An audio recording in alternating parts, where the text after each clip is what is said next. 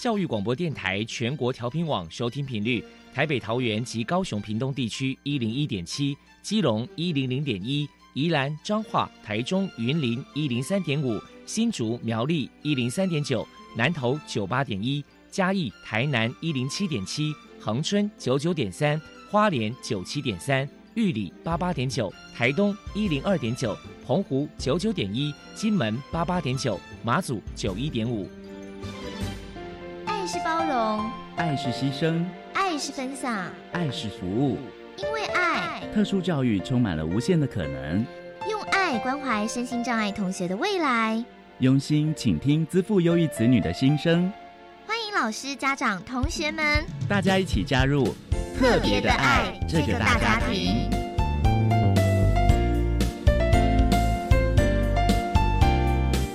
本节目由教育部学生事务及特殊教育司指导，国立教育广播电台监制，欢迎收听。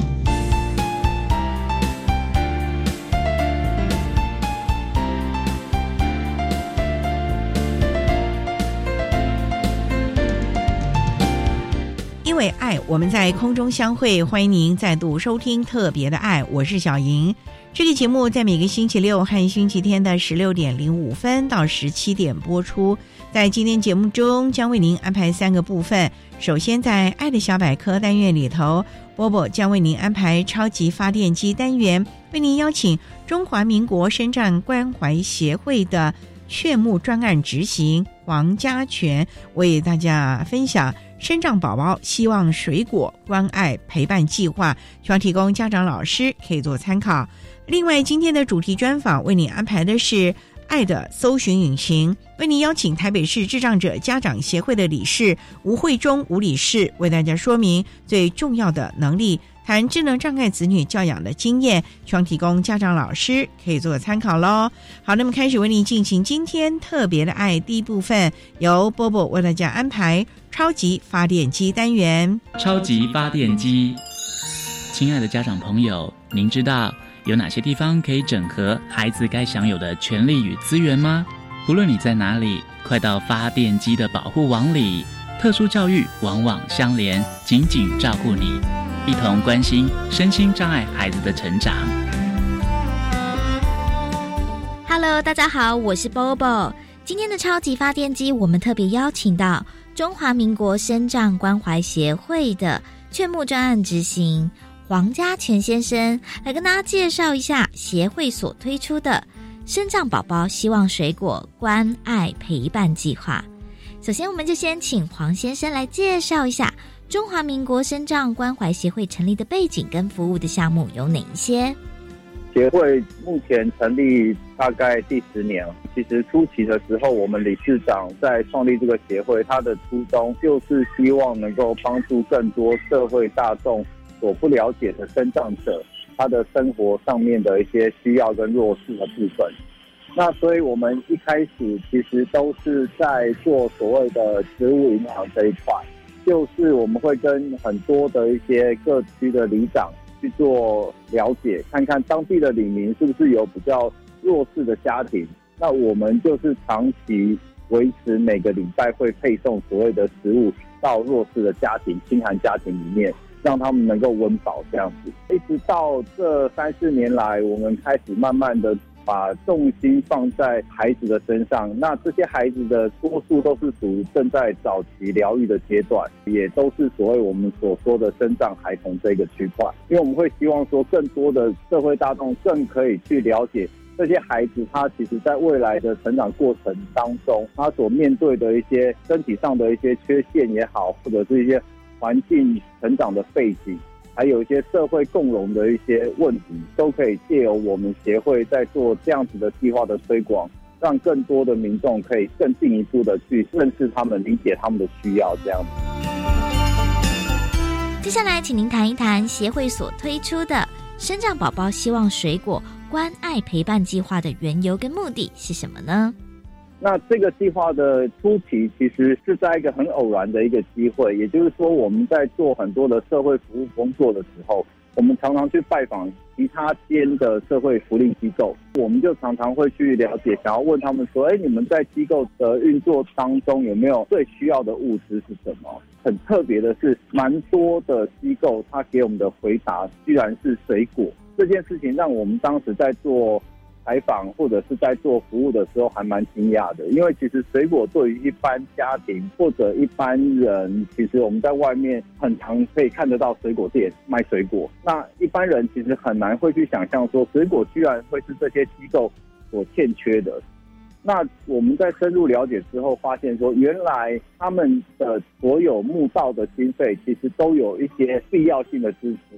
包含辅具的采购、环境的一些整理等等的，都会有优先的顺序。那反而水果这个物品，其实它是重要，但是却是他们非必要的一个支出的项目。当然，对于水果来讲，它可以补充很多的维生素啊，帮助这些身上的孩童在增强体重的过程里面去增加他们的免疫力。因为水果这件事情也慢慢悠然衍生成为，我们其实就会跟小农直接去做合作，因为我们会希望说，像社会大众募集到的经费，其实我们可以透过这些经费，集体的向台湾的一些优良的小农去采购优质的水果，不仅采购的经费也比外面的水果店直接去买还要便宜之外，量体也会比较多。那由我们协会来做。所谓的定期定量的每周的分配跟配送这样。那目前来讲，除了水果之外，其实我们也开始衍生出，我们有去募集鲜乳，我们有跟鲜乳坊合作，那也有帮孩子们募集一些豆浆，还有一些日常生活的物资跟蔬菜，这些都是我们现在这个计划里面推行的一个重点跟核心。再来我们请您来介绍一下“生长宝宝希望水果关爱陪伴计划”的内容跟实施方式是什么呢？我们会在网络上面去募集社会大众的爱心的捐款。我们每一周会向台湾的一些合作的在地小农去采购所谓的当令的水果。那由我们的同仁每个礼拜四固定跟我们目前合作的十六间生长机构来合作，去做所谓物资上面的配送。请问一下，黄先生在推动这个关爱陪伴计划的过程当中，遇到最大的考验是什么？考验来讲，当然除了经费的募集不易之外，再来就是我们希望能够让更多的民众可以去理解，水果、鲜乳、豆浆对于生长孩童，他们其实日常生活当中是非常欠缺的。而且像现在我们每个礼拜四都固定在配送水果，其实孩子们他也都会有所期待啦。那当然，对于水果这件事情来讲，它的衍生的效益也蛮大的。就是说，我们可以透过水果来去让孩子们共同的来参与，不管是啊打果汁啊，或者是做成水果奶酪，或者是做各式各样的一些辅具上面的提升。都是对他们一个日常生活里面培养他们自立生活一个很好的教具的功能。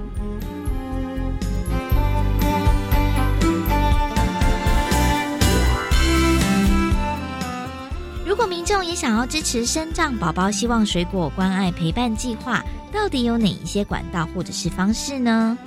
如果民众想了解我们的计划更深入的内容，其实可以在网络上面搜寻 TDCA 或者。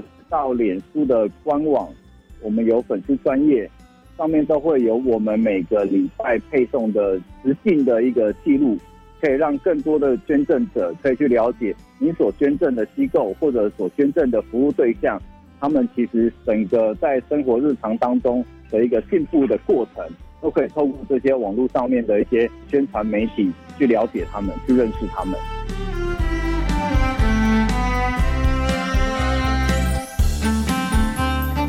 宝宝希望水果关爱陪伴计划已经实施了一段时间，接下来我们请黄先生来分享一些特殊儿的回馈感想或者是小故事。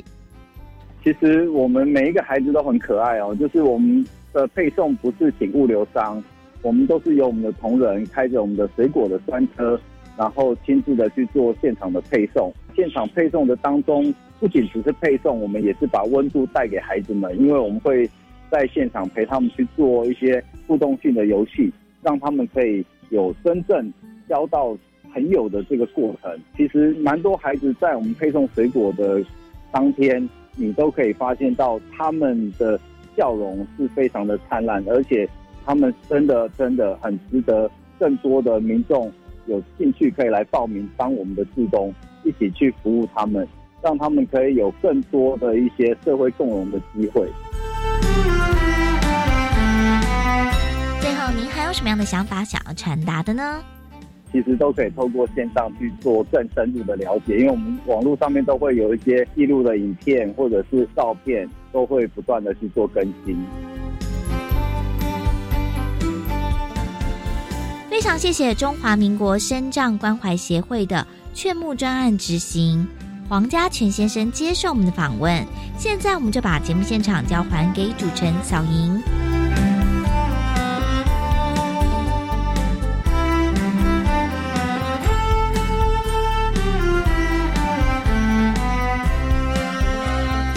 谢谢中华民国身障关怀协会的专案执行黄家全为大家介绍了身障宝宝希望水果关爱陪伴的计划，希望提供大家可以做个参考喽。您现在所收听的节目是国立教育广播电台特别的爱，这个节目在每个星期六和星期天的十六点零五分到十七点播出。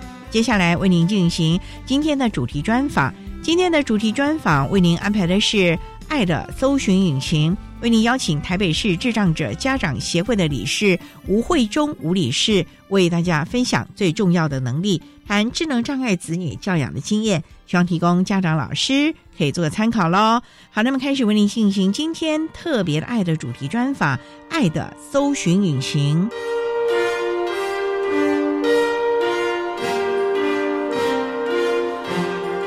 爱的搜寻引擎。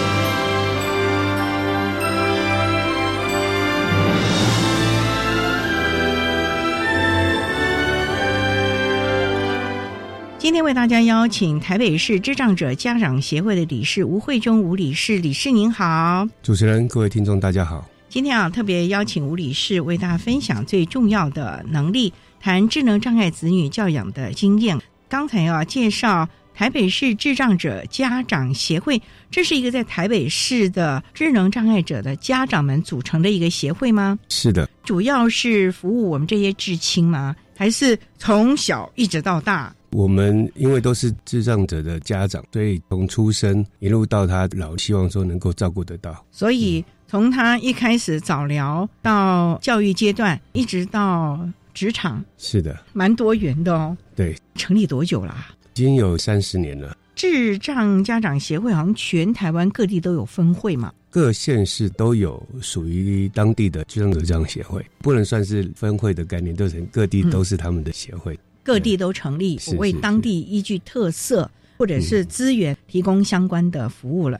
那想请教，那我们家长协会可以做些什么事情啊？因为我们已经有教育体系，也有各种体系，那家长可以做什么？要成立这样的一个协会？早期我的了解，因为我的孩子今年二十一岁，在。我孩子出生之前，这个协会就成立了。我对这些前辈家长们的了解呢，其实，在当初整个台北市的特教资源也好，或者身心障碍者的资源没有那么好的情况底下，所以家长们必须要有一个组织来跟主管单位也好，或者上面的市府或者是内政部要求，或者说请求一些多的资源，所以这个协会才会成立起来。就是家长们自我成长、互相帮助的一个互相帮助的一个团体了。好像组织也蛮大的了，服务也蛮多元的哦。目前台北市会员数大概也有将近两千人吧。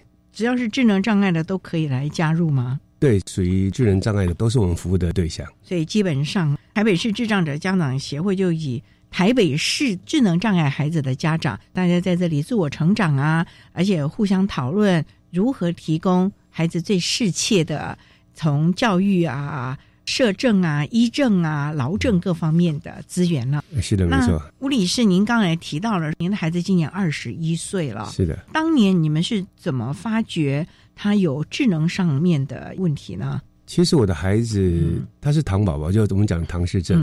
以往哈有人说唐氏症可以经过事前的筛检，可是我的孩子妈妈还算年轻，所以有一些检查医生认为不需要。要。对对对，所以等到生下来以后。我是隔了两天，因为医生觉得孩子状况有点不太一样，做了一些检查以后，告诉我们孩子是唐氏症的宝宝。是啊，生下来两天，医生才说啊，是。医生会不会也很懊悔啊？新生儿是新生儿的医生呢，所以当初的妇产科的医生就他的专业领域，那时候认为应该是没有问题的，但是不知道 有的时候是后天的问题。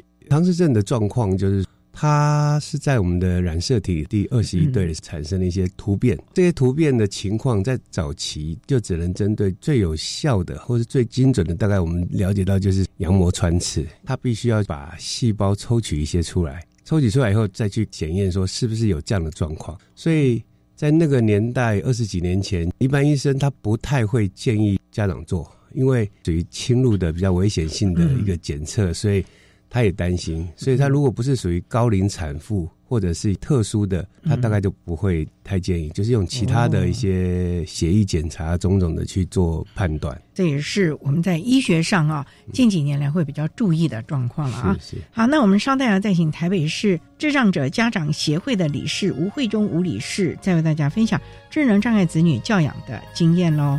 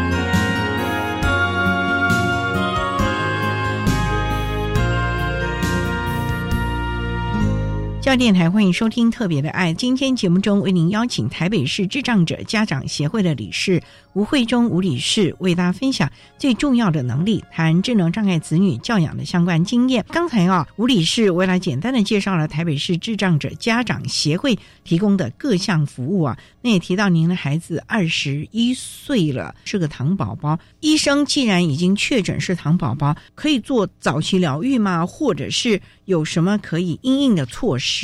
是，的，唐氏症的状况，现在的医学来讲，大概它是一个比较不可逆的状况。有人想说，糖宝宝有没有可能治愈良好？可能还没有办法，但是我们可以就很多的训练。辅助让他可以在生活自理或者语言工作的能力上面做一些训练，是可以提升他的能力。但是要到一般的孩子的状况或者一般成人的状况来讲，会有一点点的距离。小 baby 的时候，你也没办法训练他啊，大概只能就训练他按时吃奶奶副食品的时候怎么样怎么样啦。等到他稍微懂点事的时候呢，可以走啦。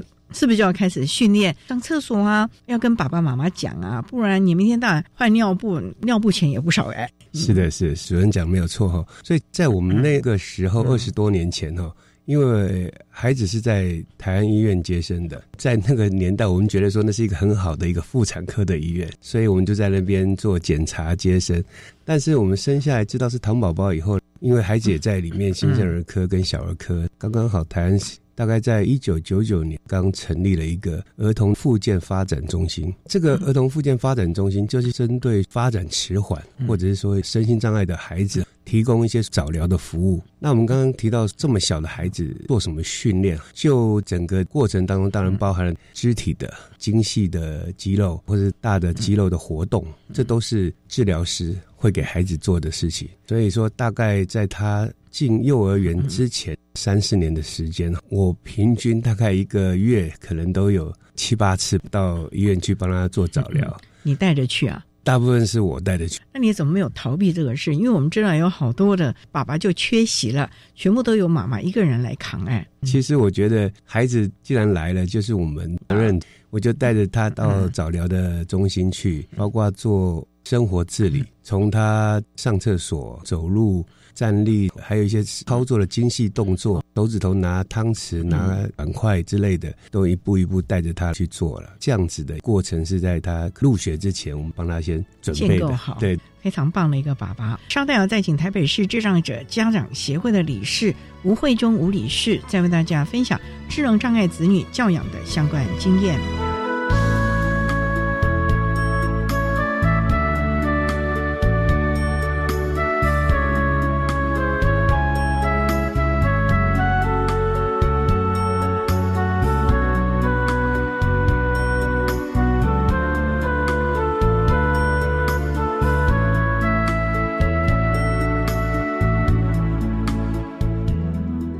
位听众，大家好，我是国立屏东大学特殊教育学系陈丽媛老师。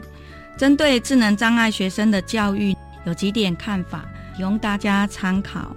首先呢，智能障碍的孩子呢，虽然我们都会看到他有明显的在生活适应上面的障碍。但是呢，我也提醒大家，不要只有看到他的障碍，其实他的优势能力特质也是值得我们去开发，跟值得我们去欣赏的。所以，怎么样找到他的亮点，怎么样找到他的优势能力，是家长和老师们要一起努力的。那因为他们呢，从小到大每一项我们看似理所当然的事情呢，很可能都需要我们一步一步的去教导，所以呢，彼此之间互相加油打气也是很重要的。希望呢，我们可以一起来努力哦。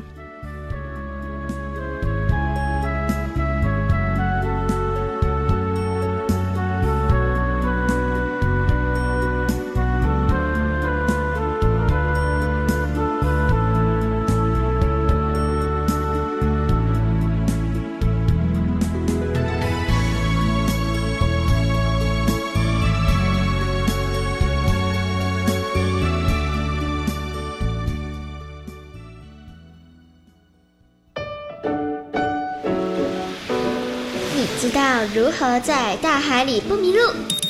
你知道游得最快的鱼是什么吗？你知道藻类跟人类的关系吗？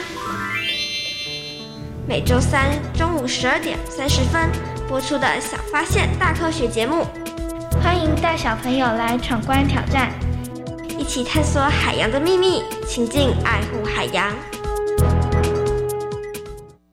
我想前往好山好水的偏乡学校，展现创新的教学方法。你好优秀哦，这是很棒的教学体验，我也要。为了在教学路上不孤独，我要参加教学访问教师计划。那我们赶快上脸书搜寻教学访问教师计划。对，一同在偏乡教育这块画布上增添色彩。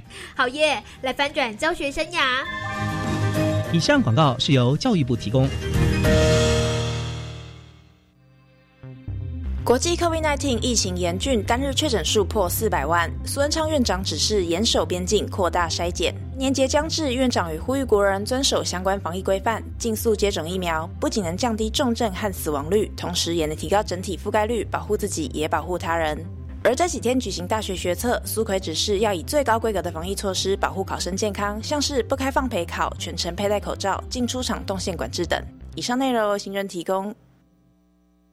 管那么的水，罗嘎西木啊！大家好，我们是欧开合唱团。您现在收听的是教育电台。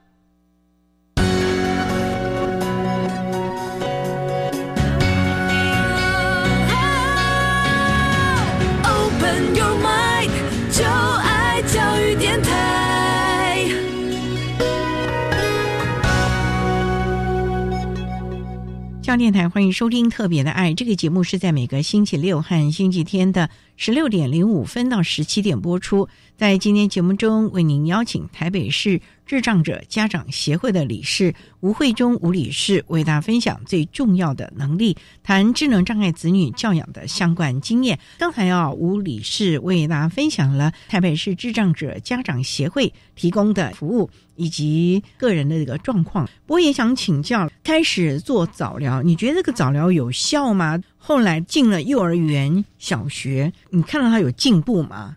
我个人觉得早疗是有效果的，因为当我的孩子进入到幼儿园，因为他那时候在内湖国小的幼儿园上小小班了，大概在四岁左右就去幼儿园。内湖国小是有特教班那个学校，在幼儿的部分 是我们选择他的原因了。他去了以后，幼儿园里面的老师们就常常跟我们提到说，像嘉欣他的状况会比这些孩子好一点点。就像刚刚提的，可能在他的生活的自理，可能他要上厕所，他会有一些可能是之前在早疗的一些训练吧，他就会让老师知道，在他整个操作上面，因为幼儿园他会开始要用笔啊，用一些工具啊来来做一些作业，所以他有一些操作上面，虽然没有办法跟一般孩子一样。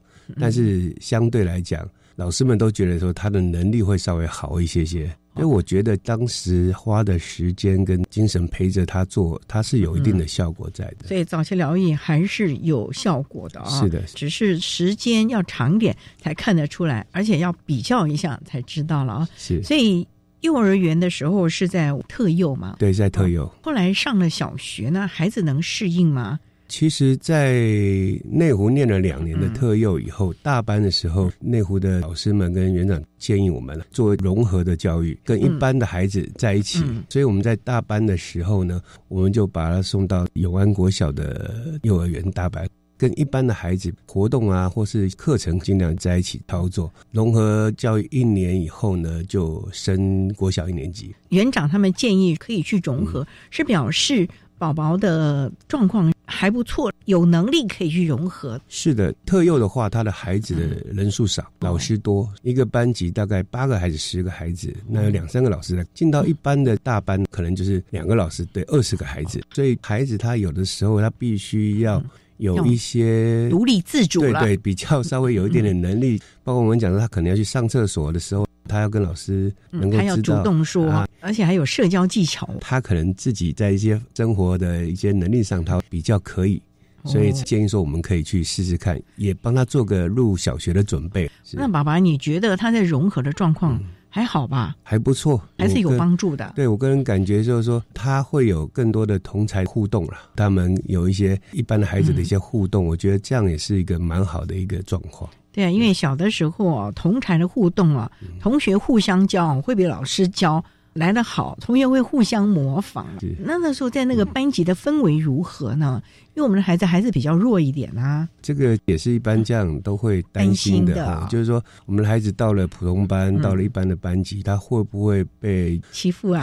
是的，或者被忽略啦？对，都会有这样的担心。但是我个人那一年这样子的观察，因为老师也了解这个情况，而且永安算比较新的学校。在特教这个部分，其实他那时候也蛮有心在做的，所以我觉得我们老师对孩子或者老师跟家长的互动来讲还算不错，所以他在班级上还蛮有帮助的。哦，所以他在这里也蛮愉快的学习了，是是，所以也就衔接到小学了。是的，仍然在永安就读。没有，因为学习关系又回来就近家里旁边的文湖国小。那宝宝可以适应吗？您看看，从特幼又到了普幼，那现在小学已经换两个，要换第三个了耶！因为我们知道孩子的这个适应的困难呢。其实这也是我觉得哈，智能障碍的孩子，或者说像唐宝宝来讲，他们基本上个性比较乐观，他也比较容易我们讲随遇而安，是很可爱。他可能在对环境陌生的环境，在初期他会有一点点的不适应或是排斥，或者哎对，但是。很快的，他只要稍微熟悉以后，我觉得他对环境的异动啊，或是变换，他还蛮能够接受的。这个是一个女孩还是男？女孩子。那你不会担心嘛？这么随遇而安？因为我有时候在路上遇到庞宝宝，好热情跟你打招呼，聊着聊着他就跟你走了。我说，哎。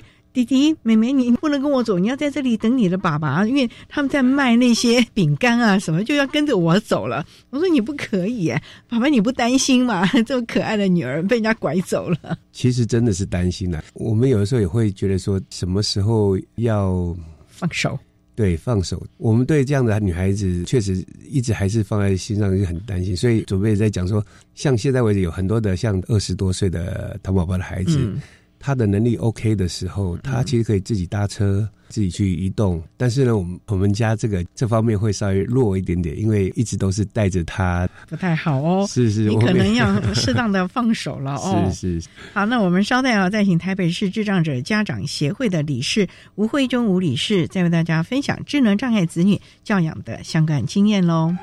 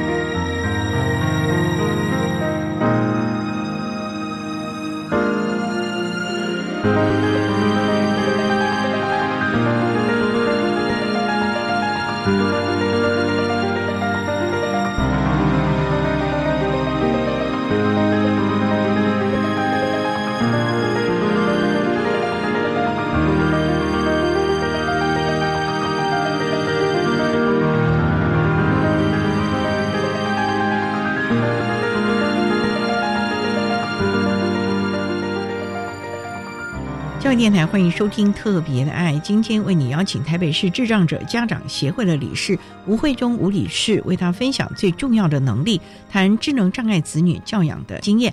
刚才啊，吴理事为他提到了连换了三个学校，特幼、普幼，然后小学，他就一直在你们家的文湖国小上完六年级。他是上资源班还是特教班？文物国小没有特教班，它就是分散式的资源班，就像跟幼儿园一样，就是在一般的班级。那您觉得它融合的还好吗？其实他国小六年，因为毕竟是进入到小学的阶段嘛，课业啊或者他学习上面，真当然也也就比较担心一点。所以在我的想法，那时候我就想说。与其担心呢，不如参与。所以我在文湖国小开始参加职工啊，参加家长会，也了解学校怎么对特教的孩子，他们的做法是怎么样。对于他们的学习上，我们应该怎么样的来协助或支持？所以他这六年的志愿班里面呢，他回到他的母班，就是他一般的班级。老师都很喜欢，为什么？因为他都很安静，快快乐乐，只是笑啊。对，然后如果觉得那个课他真的没有办法吸引他，他可能就在他的座位上面做自己玩起来了，对，或者是休息。所以六年下来，他的两任的导，因为他一到四年是一个导师，五六年级一个导师，所以他的评语都是他很安静，然后也蛮乖的，对，蛮乖巧的。因为部分的时间他抽离到资源班去上课，对，所以老师可能那一段时间针对他们给他。一些课程、一些学习的东西，其他时间在班级上呢，就是随堂听课嘛。但是六年下来，在资源班，我回想起来，加上后面他的国中跟高职，在国小那段时间，就是培养他群体互动。国中呢，又念特教班，国中就要帮他去念特教班，一般的班级可能就吃力。所以到国中，我们原来在内湖地区应该是分配到内湖国中，但是因为那一年他是属龙的。孩子特别多，连情志障碍的孩子也在抢名额，那很快额满，都没有办法上。这个过程我也花了一些心思哈，因为在我们那时候住的地方，其实离中山区很近，我们在交界的地方，内中离我们远。局里头告诉我说，他内中没得念的话，就要去念南港，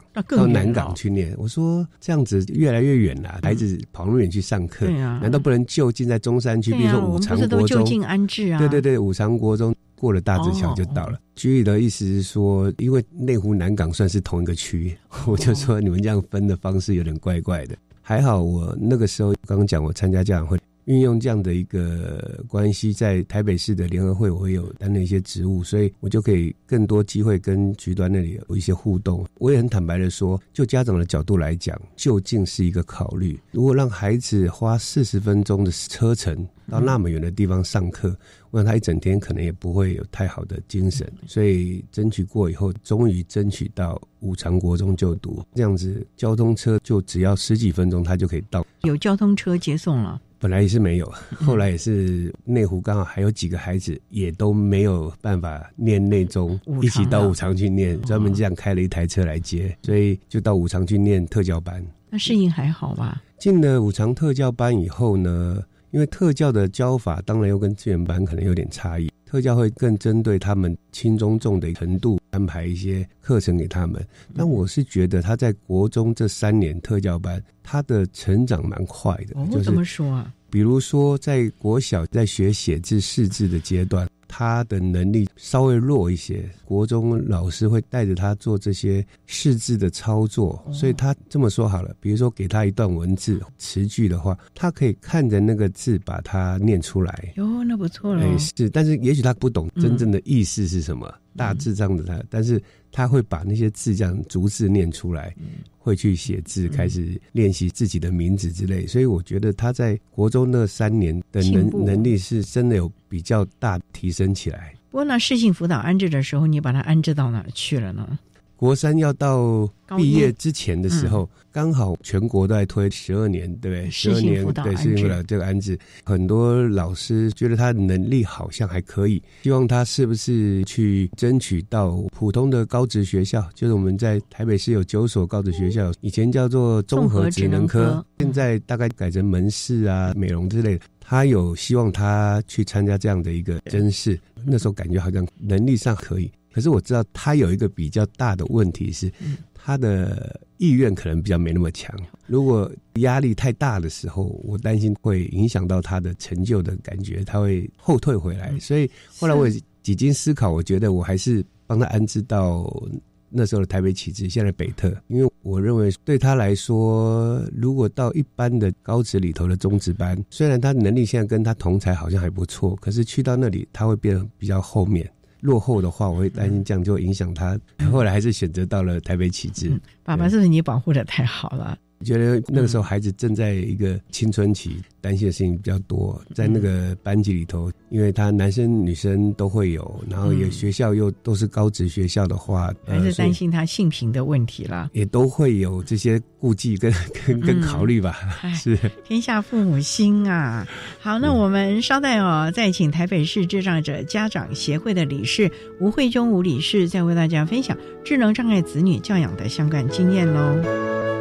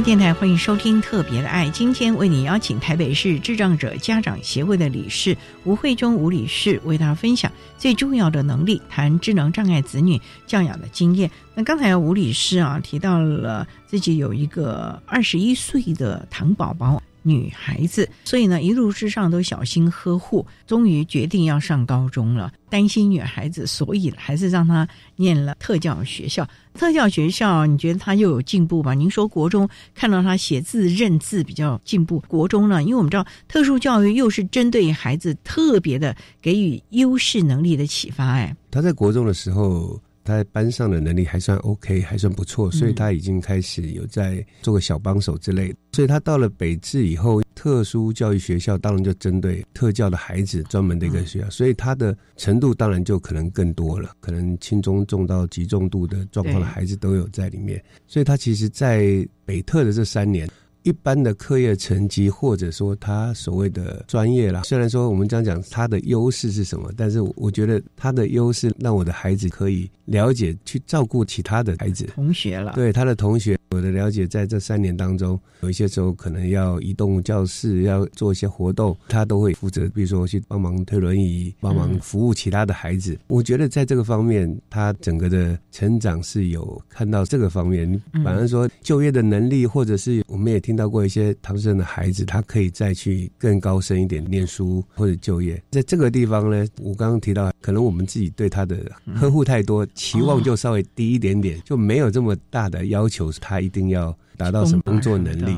所以他在操作面精细的操作面，比如说他现在在机构里面，有时候要做做纸盒啊，做做包装之类的，这些对他来讲也都还 OK。这个能力他就在特教的时候就开始培养，所以三年的高中应该蛮快乐的。那高中毕业了，就是你讲的进入了小作所啊、庇护工厂去工作了。高中毕业，就家长来讲，这个时候也是一个很大的一个考验了，因为整个教育大概就到这里结束。教育一离开，大家就会想到进入社政这边，大家的未来是什么样？其实我们在高二、高三的时候，也会开始让家长去了解到一些机构，做一些访视，了解一下。机构的状况，那家长们可以开始做孩子未来的打算。所以，其实，在那个时间，嘉欣大概在家里多待了大概快一年，因为机构的位置的关系。对对，因为有时候我们想去的机构，它不一定会有空缺。所以后来就是因为我们搬到大直那里以后，大直有一个发展中心就近，我们也还希望在可以看得到比较方便照顾的角度来看，所以在大直找了一个发展中心，然后也给他排队。排到了大概快一年的时间，哇！所以他才有办法到那个机构去接受服务。到了机构以后，他这段时间一直快不快乐啊？我刚刚讲，其实他因为个性很开朗。这么说好了，有些孩子会觉得说他会不想，就是可能赖床啊，不想去，不管去学校去机构。可是，在嘉欣身上，我这些一直都不会看，都没有发现。对比较每天就是快乐上学去，快乐上班去。是是，像是在家里头，他自己会起床。起床就打理好他自己，洗脸刷牙换衣服，然后就先吃个早餐。早餐吃完了就等着我送他去。还是你送啊？还是爸爸？啊？那不是已经二十一岁了？是啊，虽然很近哦。其实这个也是我最近在安排规划，就是说我们希望跟中心那边的老师开始训练他公车来回这个地方。公车大概几站了？两三站吧。还好，其实那里的公车。他绕了一下下，但是他现在已经开始都会知道上下车的站名啊，所以不远了，真的是不远。所以我们现在开始训练，对新的年度，在我们跟他排的 ISP 里头，就希望说把他。当做是他新的目标，让他可以搭公车上下班。我爸爸，我们知道你还有另外一个孩子嘛，是一个弟弟啊。是的，那这样让弟弟就觉得说你们都太疼姐姐了吧，心生怨怼了。而且你会不会给弟弟将来你要照顾姐姐哦？会不会什么什么这样的压力啊？其实，像家里有手足的家长，大概也都会有这样的一个困扰了。因为孩子毕竟在家里头会看到父母亲对他的照顾跟那个关心。现在我小的已经十六岁了嘛，所以说他这段时间比较青春期的时候，他会比较表现出来，感觉说好像吃醋了。就对他姐姐不是很满意的地方，但是在我的处理方式，平衡不一定是大家都得到一样的东西，可能是你得到各自需要的东西，所以我用这样的观念来跟大家分享。因为现在姐姐她需要的是关心，所以说我们会给她。但是虽然没有错，都需要关心，可是她有她需要的东西，我们可以来满足她，或者是来协助她的地方，让她起码在心理上会取得一个比较的平衡的。至于说未来性，其实我是一直都没有加注在他的身上了。毕竟又是男孩子，以后他可能也有他自己的家庭，所以我也一直在就刚刚讲到说，在协会这里也好像我们自己也好，我们也都一直在为他们的老年跟未来做一些打算跟计划。对，所以啊，宝宝已经二十一岁了啊，不能陪他一辈子，这也是好多的家长担忧了。你有没有什么规划？将来呢是要到？所谓的社区家园呢，还是机构呢，还是就像有一些家长团体建构了一个什么园啊、什么村之类的啦。是，所以说，像我会加入这个协会，对这方面能够更去了解，因为毕竟一个人的力量是有限的，一个家长的力量有限的，那我们只能借由大家家长的力量来去做。所以在我们智障的这样的协会也好，育成基金会也好，我们一直希望针对对老憨儿，对对，能够做一些后面的一些安排。所以从他的安养提到一个很重要，没错，家园是可能现在一些新的观念开始哈，包括家园也好，机构也好，这都是我们在努力，不管去规划、推动它，希望它能够真正落实。在台北市有一个比较辛苦的地方，因为毕竟台北市你。也知道是对，所以任何的一个社福机构，然后在台北市做一个机构也好，教育也好，都是很吃力的，还需要很大的努力来做。不过总是大家一起来努力啊，就期望这孩子将来呢能够有一个比较好的安置了。不过在这个安置之前呢，可能家长还是要舍得啊，要尽量的训练他一些的能力，自我照顾的能力啊，能够自己弄些。简餐的能力了，同台交往的能力，兴趣啊，不要天天看电视啊，甚至于体适能啊，交通的能力啊。社交的能力，这些其实都是我们这些孩子啊，在他未来长长的一生当中，他必须要学习的能力了。是的，所以家长要适当的放手了啊。是的，是的啊。好，那我们今天啊，非常的谢谢台北市智障者家长协会的理事吴慧中吴理事为大家分享的最重要的能力，谈智能障碍子女教养的经验。非常谢谢你，吴理事。谢谢主持人，谢谢。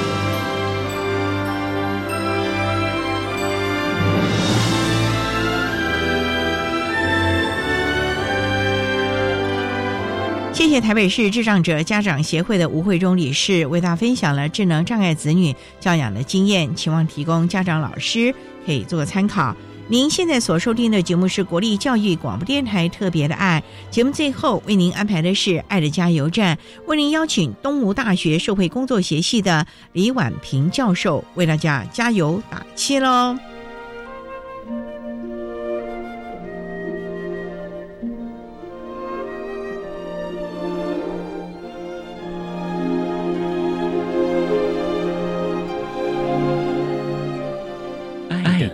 加油站。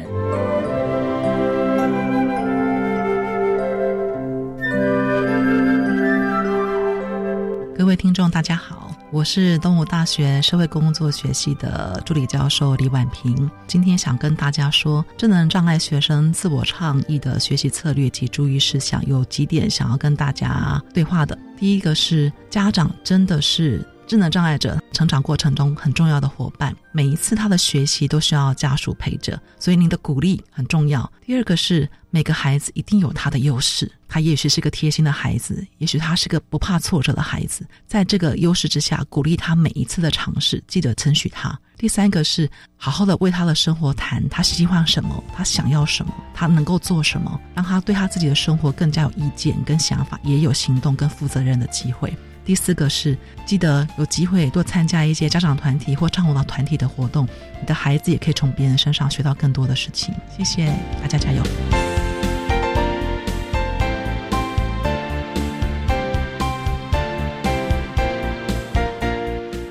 天节目就为您进行到这儿了，感谢您的收听。在下个星期节目中，为您邀请获得一百一十年教育部优良特殊教育人员荣耀的基隆市信义区深美国民小学的吴立新老师，为大家分享找出原因，提升学习能力，谈国小教育阶段听觉障碍学生阅读理解能力的提升教学策略，希望提供家长老师可以做参考喽。